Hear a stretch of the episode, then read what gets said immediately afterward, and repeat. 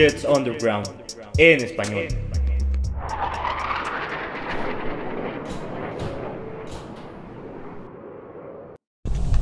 Oigan, lo que está pasando con los Jets está empeorando cada vez más y más. Desde que perdieron con los Patriotas, Colts y ahorita con los Buffalo Bills. O sea, no puede ser.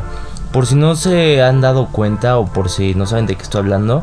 Bueno, pues básicamente desde esta semana los medios de comunicación, muchos fans, especialmente gringos, le empezaron a tirar todo a Robert Sala. Incluso Rex Ryan en uno de sus eh, creo que se llama Get Up, un programa de Estados Unidos en ESPN, ahí le tiró mierda a, Rex Ryan desde el principio, diciendo que era un mal coach, que eso es inaudito para esta defensa, que lo tendrán que despedir. Robert Sala en una conferencia de, prensa, de prensa, me parece que el miércoles le respondió, Rex, ya sabes dónde encontrarme, si tienes algo que decir, dímelo en la cara. Entonces todo esto está escalando de una forma en la que no tendría que escalar. Entonces en el podcast de hoy voy a jugar un poco a hacer damage control, voy a reducir todo el ruido que hay de por medio y relajarlos un poco, ya disfruten la temporada, porque primero que nada, nuestra expectativa mínimo, mínimo era ganar dos juegos, en máximo seis. Nuestra expectativa era súper baja, ya sabíamos a qué veníamos. Teníamos coreback novato, coreback de coach, la mitad de nuestro roster está lleno de novatos. O sea, la defensa, a pesar de que está llena de novatos, perdió como al 50-40% de sus jugadores, ¿no me crees? Ahorita nuestro safety es Adrian Colbert y Ashton Davis. Se lastimó Carl Lawson, la mitad de la temporada Gerard Davis, la Marcus Joyner, Marcus May, este creo que Brandon Eccles. Ahorita no he checado la lista de lesionados, pero pero ahí ya van cuatro o, cinco. O sea, no manches, eso sí ya es la mitad. 5 de 11 jugadores. Y les puedo nombrar sin fin de jugadores que están lastimados. Ah, Bryce Hoff. Entonces hay que darle un respiro a esta defensa. O sea, recuerden el partido de Patriotas se lastimó. Todos los linebackers se lastimaron. o sea, qué mamada. Ya sé, es mala suerte, pero tampoco es culpa de esta defensa. Esta defensa está jugando bien. O sea, no, no está jugando bien. Lo que voy, está jugando bien su programa y su plan para esta temporada. Que es así de fácil.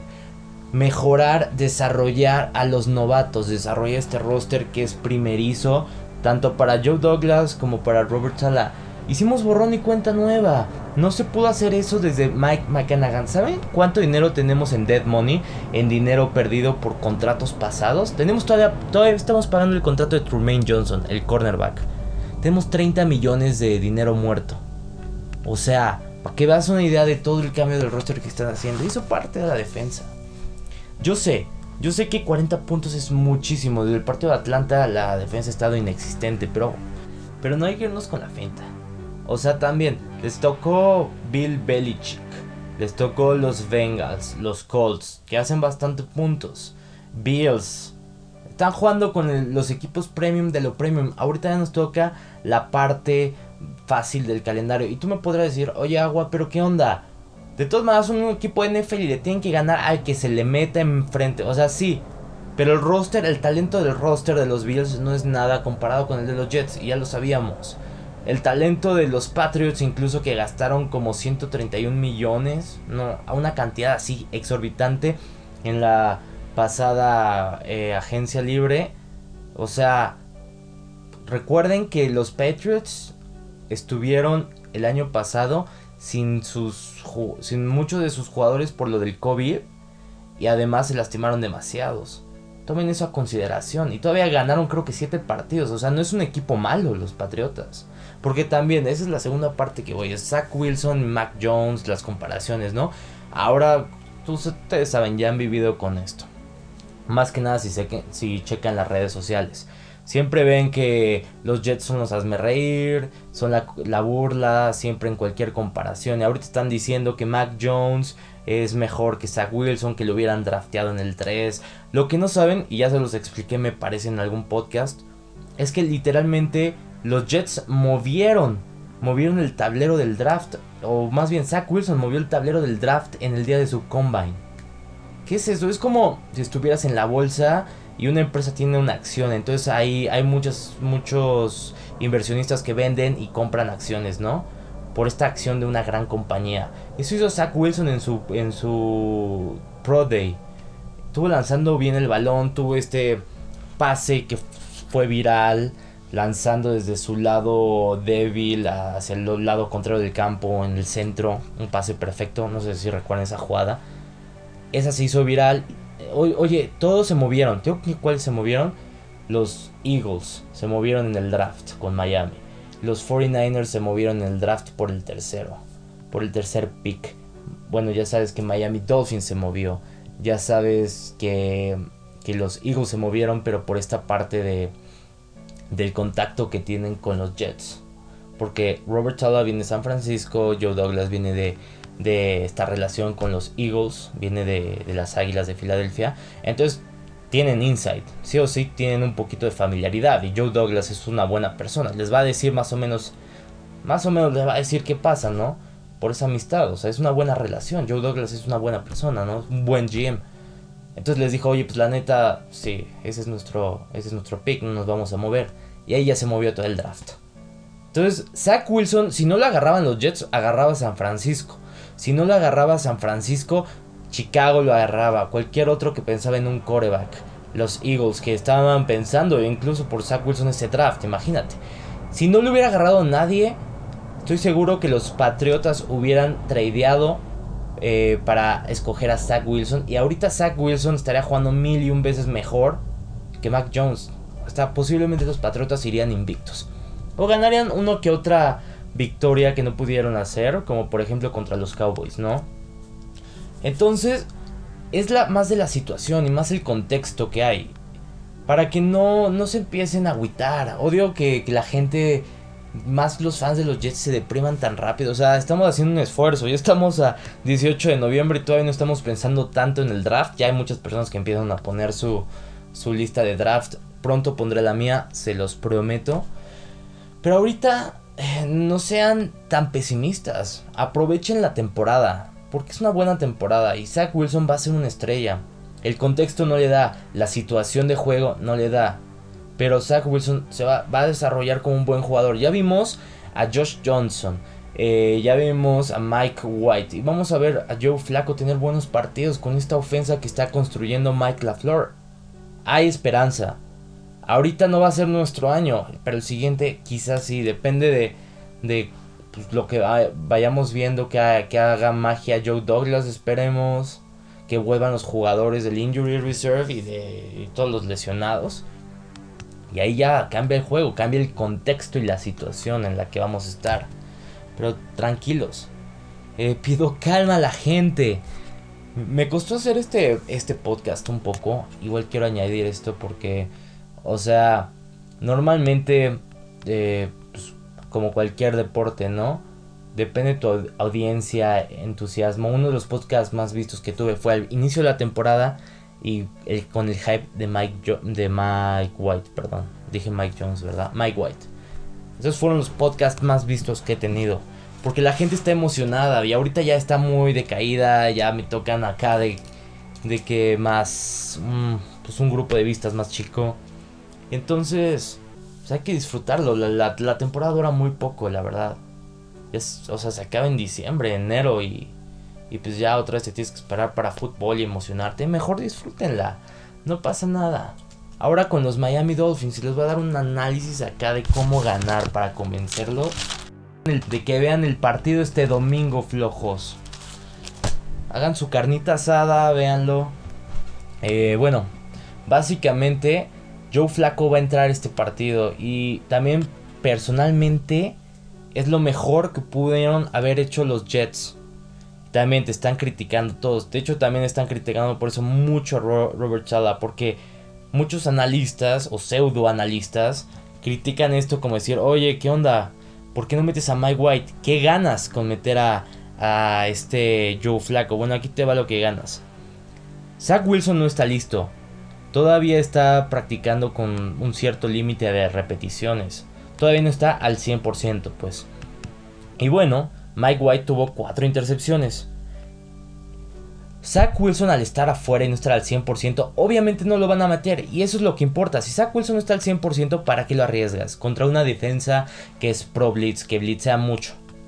Entonces, lo que te da Joe Flaco es una buena forma de contener el blitz.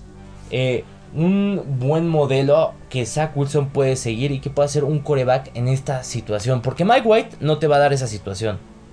Por, por el hype que sea, Mike White simplemente no es bueno. Yo ya sabía, de hecho se los dije, para que, para que confíen en mí y en mi pseudo veracidad que tenga haciendo estos podcasts, porque ustedes saben que lo hago como hobby, pero pues, o sea, la neta no quiero sonar presumido ni nada, pero sí le echo mucho feeling y sí ando viendo los videos como loco para, para traerles el mejor análisis. Entonces, pues más o menos sí, sé de lo que hablo, ¿no? Con Mike White no llegas a nada. Mike White tuvo malas jugadas, tuvo jugadas que tendrán que haber sido intercepciones. Incluso podía haber llegado a las 6 intercepciones. Igual en Indianapolis y en y contra los Bengals. O sea, Mike White es promedio. Hay, hay que dejarlo en promedio. Me gustó el hype, yo lo alenté, pero yo siempre supe que era una forma de, de, burla. O sea, un chiste que juegas con, tu, con tus amigos. Por, por ejemplo, no sé si alguno jugó fútbol americano y imagínate que meten al, al gar chistoso o al chistoso el jugador que hace los chistes y todo eso de, de coreback titular. O sea, te empiezas a burlar y dices que es el mejor coreback del mundo y lo empiezas a gritar. Como pura burla, ¿no?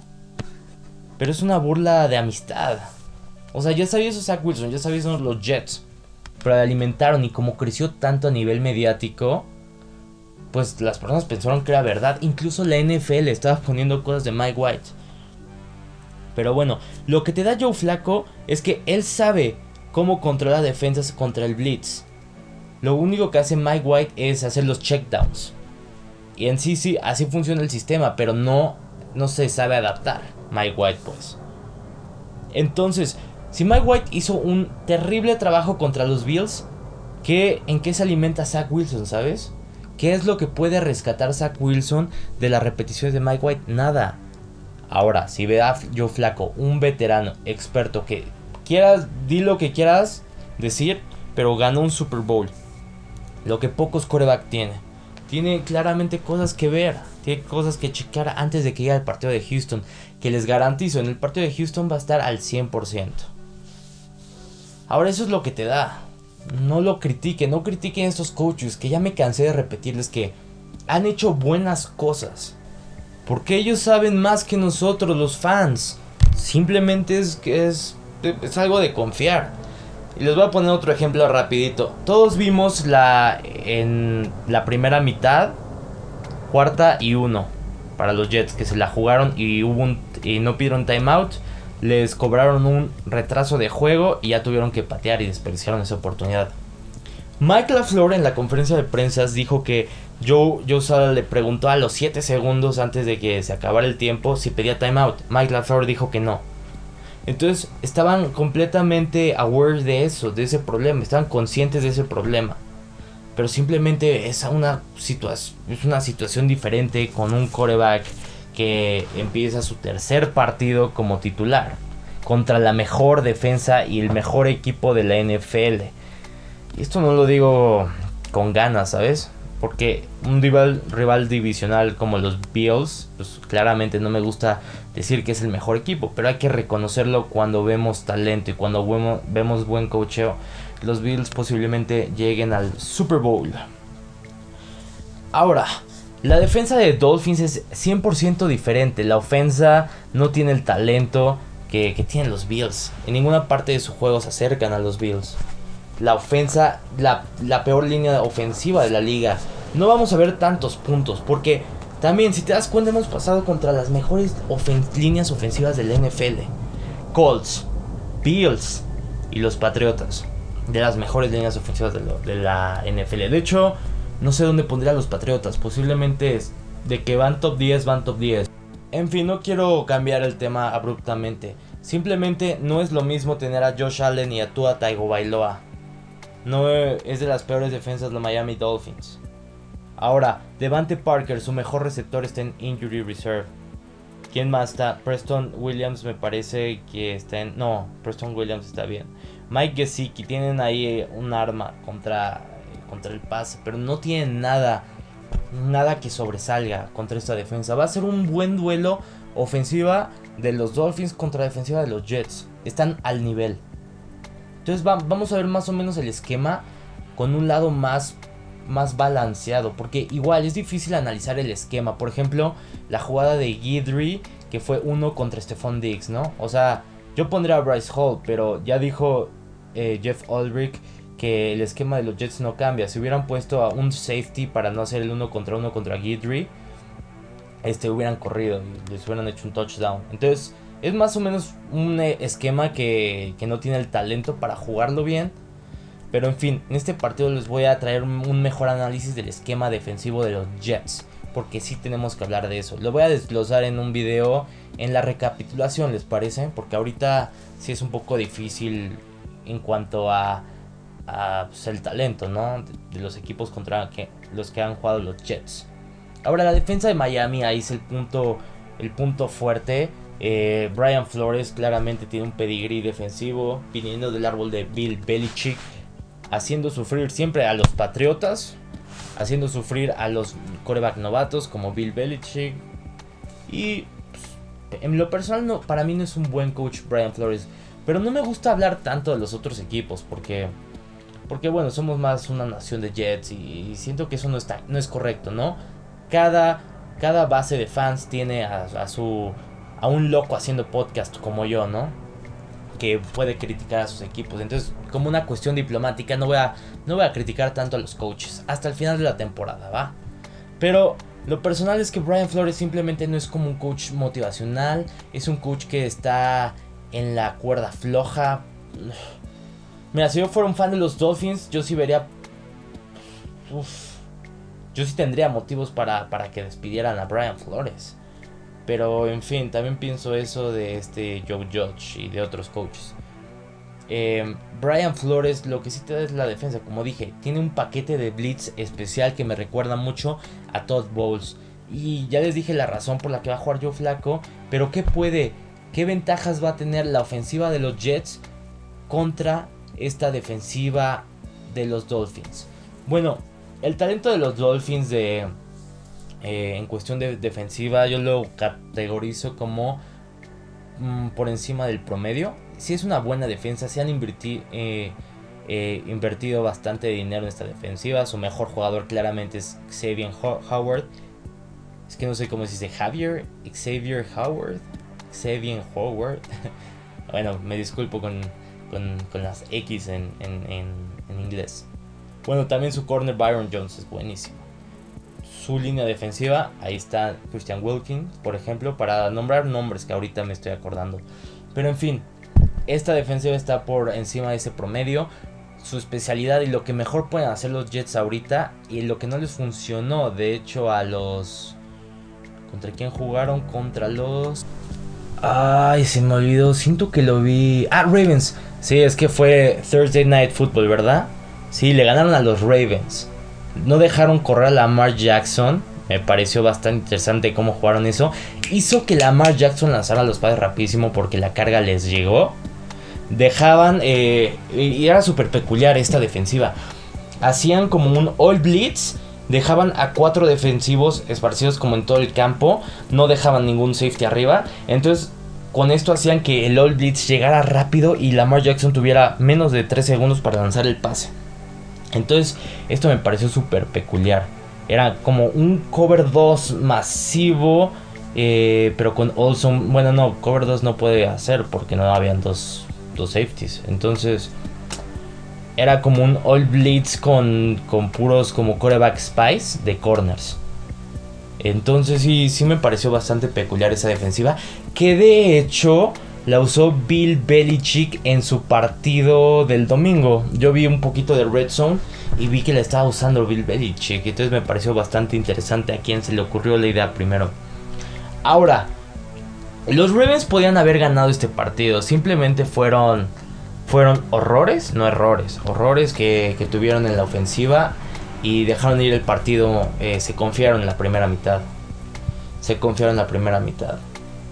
En fin, yo creo que lo que hubieran hecho y los Jets tienen que hacer es un max un este una max protection, una protección de de 7 linieros contra ese All Blitz. Tratar de correr el balón, no creo que les dé tantas yardas, pero si se abre el hueco, Si se llega a abrir el hueco en una de esas de, de, de LOL Blitz, de ahí se va Michael Carter. Lo que va a hacer Joe Flaco especial es dejar esa máxima protección. Dejar que, dejar que ya sea Elijah Moore, Denzel Mims, Corey Davis vaya profundo. Van a tratar de jugar profundo en este partido y por eso querían a Joe Flaco.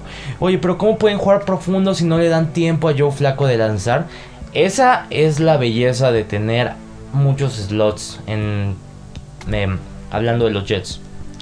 Dejas cubriendo a tu ala cerrada, un fullback, corredor atrás, a tus cinco linieros, rezar, pedirle a Dios que Greg Van Roten no la cague y es, con 4 segundos que les des, lanza un pase preciso Joe Flaco a Elijah Moore. Y lo bueno que tiene Elijah Moore es crear separación. ¿Quién también hace eso? Jameson Crowder. Entonces van a estar jugando un partido donde eh, van a hacer esas tonterías los Dolphins de LOL Blitz, llegar agresivos en la defensa. Pero los Jets van a tratar de abrir el juego. Van a tratar de, ok, me quieres llegar el LOL Blitz, mira, voy a aguantarlo. Me vas a dar 4 segundos para lanzar. Encuentras Elijah Moore corriendo por la primera línea y bye, touchdown. O sea, no hay de otra. Es touchdown si pasa esa primera línea porque no hay safety. Y espero este, me estén entendiendo porque ahorita no puedo dibujar el esquema en un pizarrón nada porque esto es un podcast. Pero bueno, espero que se entienda esa parte defensiva de los Jets. En fin, así van a jugar. Eh, yo creo que les voy a estar trayendo otro podcast el sábado. Me quedé con ganas de hablarles de más. Pero no he encontrado nada, ninguna noticia relevante que no haya cubierto. Bueno, sí, ya saben que si hay más noticias, pues las traigo. Les hago podcast, les, canto todo. Entonces me despido hoy un jueves 18 de noviembre. Y ya saben, nos vemos el domingo. O bueno, como ya, como ya les dije, si hay podcast, ahí nos vemos. Ah, esa línea está padre. De hecho, ahora va a ser mi nueva frase para cerrar los podcasts. Hoy nació el origen de la línea de cierre final del podcast. Si hay podcast, ahí nos vemos. Adiós.